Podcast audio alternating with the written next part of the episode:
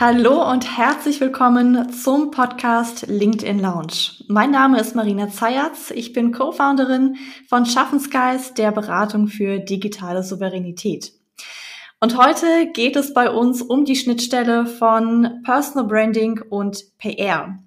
Und dazu kann ich mir niemand Besseres vorstellen als die Gästin, die ich heute mit an Bord habe. Sagt man Gästin? Sagt man, ja. Gast, kann Gästin? Man, kann man sagen. Ich weiß es ehrlicherweise ja. nicht. Sagt man? Okay. Kann man sagen, ja. Auf jeden Fall willkommen, Verena Bender. Ich freue mich sehr, dass du an Bord bist. Und ähm, Verena ist Personal Branding Coach. Das heißt, wir sind äh, sozusagen Kolleginnen.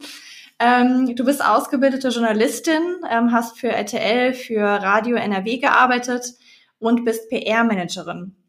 Und 2015 bist du mit deinem Blog an den Start gegangen, PR-Leben und hast einen sehr erfolgreichen Podcast zum Thema Personal Branding, nennt sich Be Your Brand. Und äh, da beweist du schon relativ langen Atem. Also sowas äh, aufzubauen, am Leben zu halten und dann auch noch so erfolgreich, äh, da gehört einiges dazu.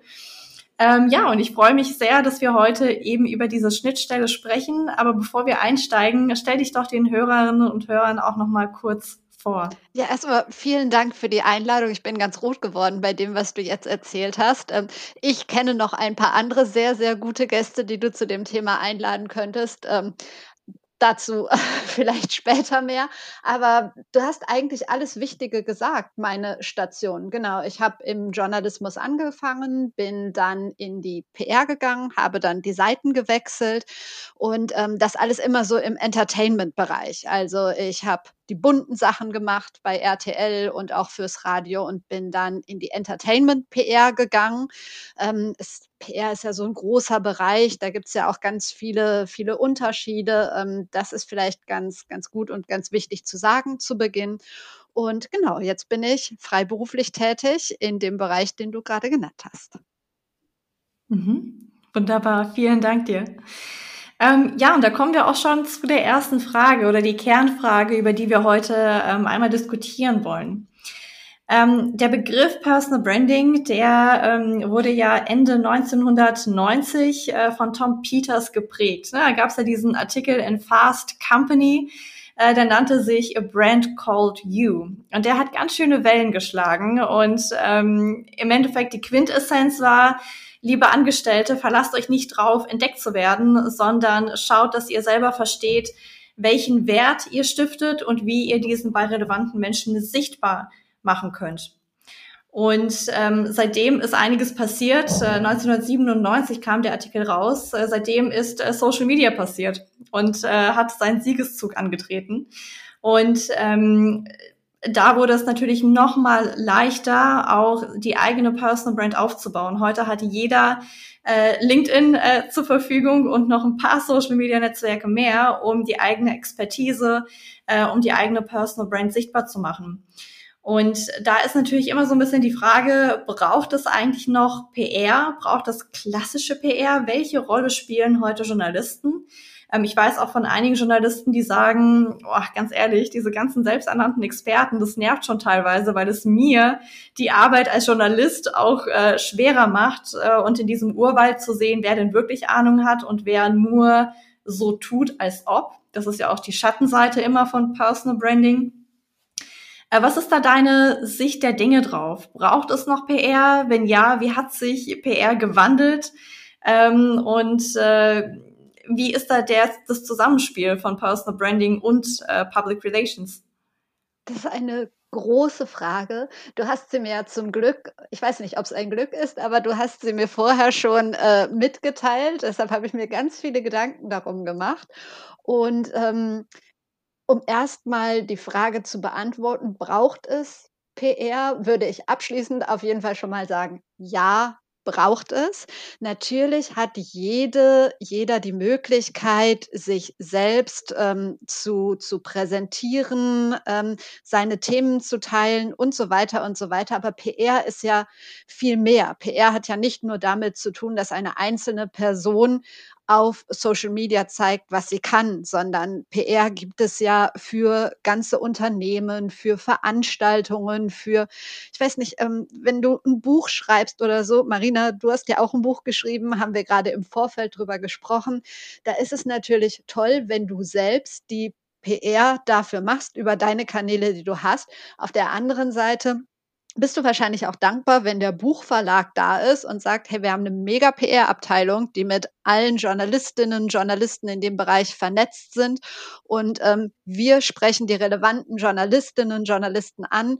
Und ähm, dann kannst du da und da zu deinem Thema sprechen, die und die Zeitung wird ein großes Interview machen und so weiter und so weiter. Und in dem Fall finde ich es super und das ist das Optimale in meinen Augen, wenn PR und Personal Branding halt zusammenspielen. Ähm, ich glaube auch nicht, also jeder ist in der Lage, seine Personal Brand aufzubauen oder jeder hat ja schon eine Personal Brand und äh, Social Media zu nutzen, aber dennoch gibt es ganz viele Menschen, die ja auch Hilfe dabei brauchen. Denn in meinen Augen und du kommst auch aus dem Bereich, ähm, du wirst es wahrscheinlich ähnlich sehen, ist PR ja auch ein Handwerk und es gibt halt Sachen, die ganz gut funktionieren, die nicht funktionieren. Du hast die Erfahrung, ich habe die Erfahrung in meinem Leben gemacht und das ist kein, keine, kein Hexenwerk, das kann jeder lernen, aber es ist genau wie ich weiß nicht, beim Schreinern oder so. Also wenn du ähm, gerne ein ne, ne Holzbrett oder so aussägen willst, ein schönes, dann kannst du das lernen und du kannst auch lernen, einen Stuhl selber zu bauen. Aber wahrscheinlich würdest du nicht komplett deine ganze Wohnung einrichten, deine ganzen Möbel selber bauen, sondern würdest dir dafür dann einen Experten holen. Und in dem Fall, das wäre jetzt eine lange Antwort auf eine kurze Frage, ähm, glaube ich, PR braucht es auf jeden Fall, ja. Mhm. Vielleicht auch ähm, sogar die perfekte Ergänzung. Also jetzt gerade, als du gesprochen hast, habe ich auch drüber nachgedacht. Ich meine, Personal Branding ist halt schon auch vieles, man spricht selber über die eigene Expertise. Viel, viel glaubwürdiger ist es ja oft, wenn andere ähm, über dich sprechen. Und das kannst du über Personal Branding natürlich gewissermaßen auch triggern, ähm, dass mehr Menschen von dir mitbekommen, dass mehr Menschen sagen, ah, okay, äh, die Verena, die hat wirklich Ahnung von dem, was sie da sagt. Ähm, aber das Ziel von PR ist es ja von vornherein, dass eben andere über einen berichten. Ne? Also zum Beispiel, dass äh, Handelsblatt oder FAZ irgendwie einen Artikel oder ein Interview mit dir rausbringen und dich als Experten nochmal darstellen in sehr, ja, in sehr credible Media sozusagen. Und ich äh, weiß immer noch von sehr, sehr vielen Menschen, auch Personal Brands zum Teil oder Menschen, die eine starke Personal Brand haben, ähm, für die ist es nach wie vor das Nonplusultra, mal in so einem Handelsblatt oder in einem Manager-Magazin oder wie auch immer äh, mal zu erscheinen. Also von daher scheint das nach wie vor sehr relevant zu sein. Und ähm, um vielleicht so ein bisschen den Schwenk zu machen zu LinkedIn, mhm. ähm, ich ich weiß nicht, wie da deine Auffassung ist, das hast du wahrscheinlich noch mal viel stärker auf dem Schirm, aber mein Eindruck ist, dass ähm, die Journalisten sich aus LinkedIn relativ lange rausgehalten haben. Also es hat so ein bisschen gedauert gefühlt, bis die Journalisten auch mit LinkedIn warm wurden und jetzt kommt das so langsam. Also da denke ich beispielsweise an die Antonia Götsch von Harvard Business Review, die da relativ aktiv ist und äh, jeder Artikel äh, von ihr nicht einfach nur im, im, Magazin veröffentlicht wird, sondern sie stellt ähm, die Themen auch nochmal zur Debatte in ihren LinkedIn-Posts und dann diskutieren Menschen drunter. Ähm, ich kann mir vorstellen, dass die relativ viel Inspiration auch aus der LinkedIn-Debatte dann für die nächsten äh, Artikel zieht. Also da passiert schon was. Äh, wie nimmst du da diese Landschaft wahr? Ähm, sind die Journalisten da jetzt mittlerweile deutlich aktiver auf LinkedIn als früher? Ich glaube, es hängt immer damit zusammen, wie wir uns unsere Bubble zusammenstellen. Ähm, ich bin ja auch eine Heavy Twitter-Userin und äh, liebe ja Twitter, bin damit in Anführungsstrichen groß geworden und das ist ja schon die Plattform, wo wirklich ich sag mal, seit jeher die Journalistinnen, Journalisten unterwegs sind.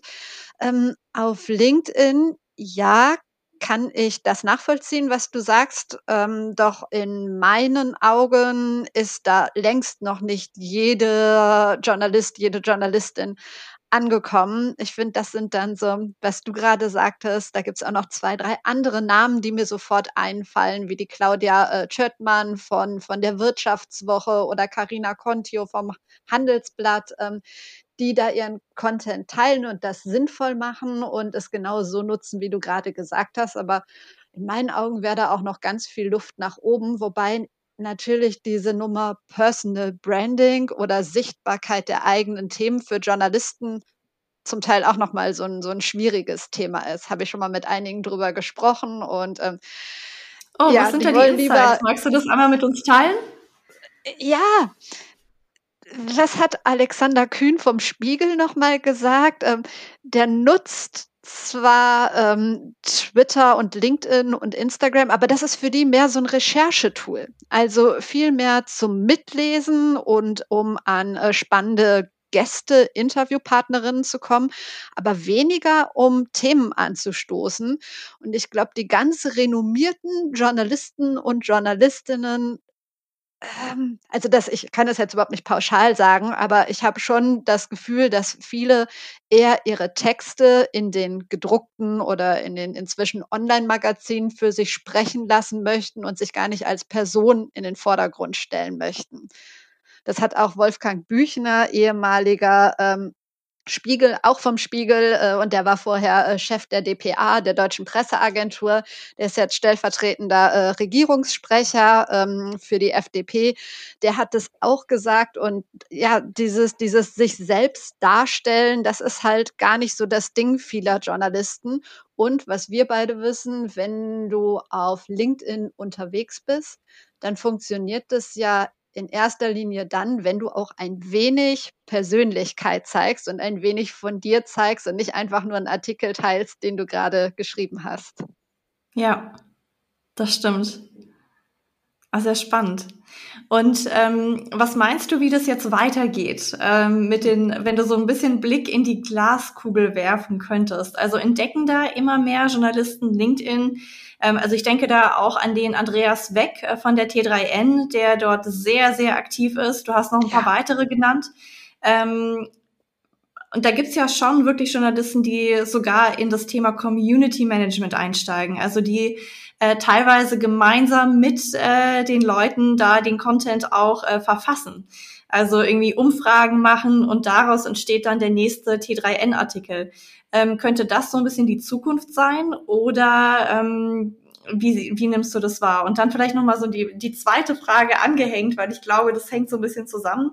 Auch bei Journalisten sieht man ein bisschen diesen Trend hin zu, okay, nicht nur Handelsblatt, nicht nur T3N steht im Vordergrund, sondern vor allem auch die einzelnen Journalisten, die auch nochmal zu Personal Brands, auch nochmal zu Gesichtern des Blattes mhm. ähm, werden. Ähm, ist das auch etwas, was du wahrnimmst oder sind das so vereinzelte Sachen, die ich jetzt nur in meiner Bubble wahrnehme? Ich glaube, das ist so personenabhängig. Das ist mit Sicherheit auch nicht jeder, jeder Frau's, jedermanns Sache, da als, als Person wahrgenommen werden zu wollen. Und der Blick in die Glaskugel, das finde ich wahnsinnig schwierig. Ich finde es total clever, wenn Menschen, wenn Journalisten das machen. Hier Andreas Weck, der macht das ja großartig, aber ich denke, das ist auch so ein bisschen so eine Leidenschaft und das musst du wollen. Und dann kommt dazu, dass viele Redaktionen ja immer dünner besetzt sind und äh, immer weniger Leute da sind und du ja schon als Journalistin, als Journalist auch deinen Hauptjob hast und jede Menge zu tun hast, noch neben Social Media und sich mhm. dann auf Social Media da etwas aufzubauen, eine loyale Community, die auch zu pflegen und so weiter. Da gehört ja schon ganz viel Zeit und Engagement zu. Vielleicht ist es da wie in jedem anderen Job. Ich meine, du machst ja auch ganz viel in Richtung Corporate Influencer. Möglicherweise muss das oben in der Chefredaktion anfangen und gelebt werden und die ähm, die, die Mitarbeiterinnen müssen ja so ein bisschen motiviert werden dazu, das zu machen. Mhm. Ja, das ist ein guter Punkt. Ne? Also mhm. je nachdem, wie die Kultur auch in dem Unternehmen ist, ähm, ist dann eben das Thema Social Media auch mal mehr, mal weniger akzeptiert und dadurch eben auch mal mehr oder weniger im Einsatz. Und das stimmt allerdings.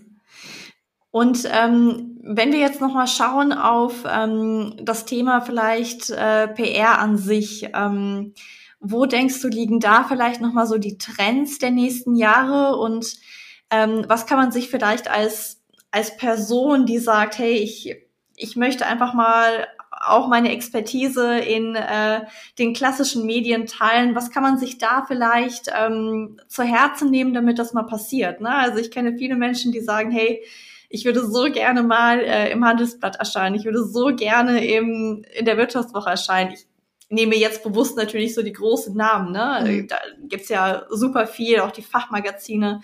Ähm, aber vielleicht, also erste Frage, ähm, wie siehst du generell die Zukunft von PR? Was sind jetzt vielleicht gerade auch so die Herausforderungen?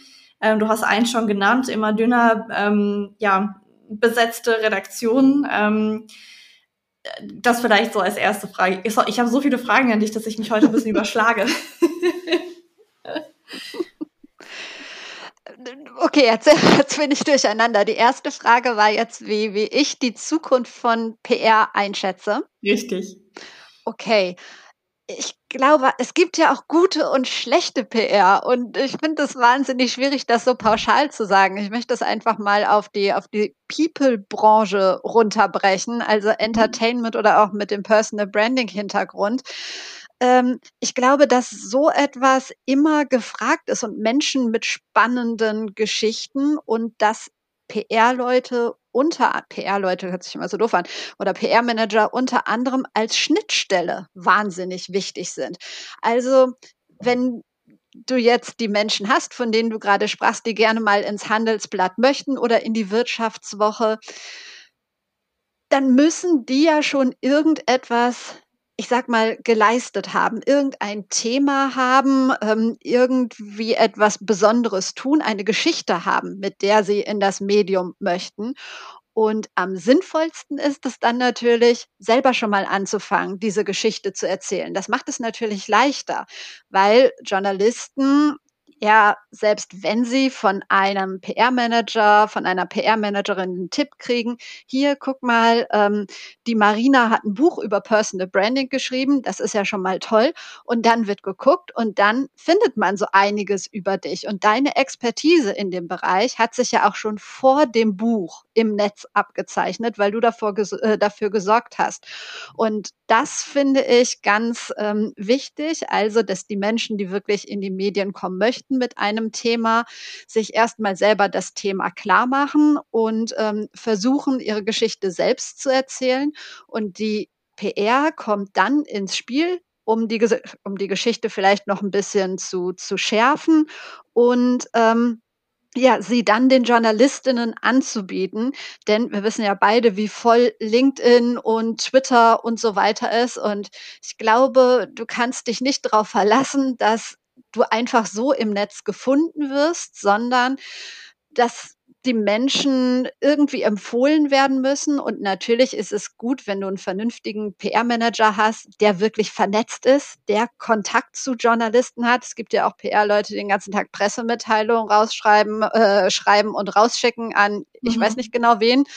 Ähm, und die landen dann im Papierkorb. Aber für mich ist PR unter anderem wirklich der persönliche Kontakt zu Journalistinnen und Journalisten und dann auch einschätzen zu können, wen kann ich mit welchem Thema angehen und dann auch nur einmal und nicht auf die Nerven gehen. Also da ist ja ganz viel Beziehungsarbeit und Beziehungsaufbau, der dahinter steckt. Und in dem Fall kommt dann PR ins Spiel. Und ich glaube, diese Menschen wird es immer geben und die Journalisten sind glücklich, wenn XY anruft, weil der Journalist weiß, wenn der oder die mich anruft, dann bekomme ich auch was Vernünftiges. Also so als Mittelsmann wird es die PR meiner Meinung nach immer geben. Mhm. Das stellt natürlich auch eine gewisse Qualität dar. Weil, ähm, wie du sagst, auf LinkedIn ist eben ja jeder berechtigt und äh, jeder hat die Möglichkeit, da ähm, über die eigenen Themen zu schreiben.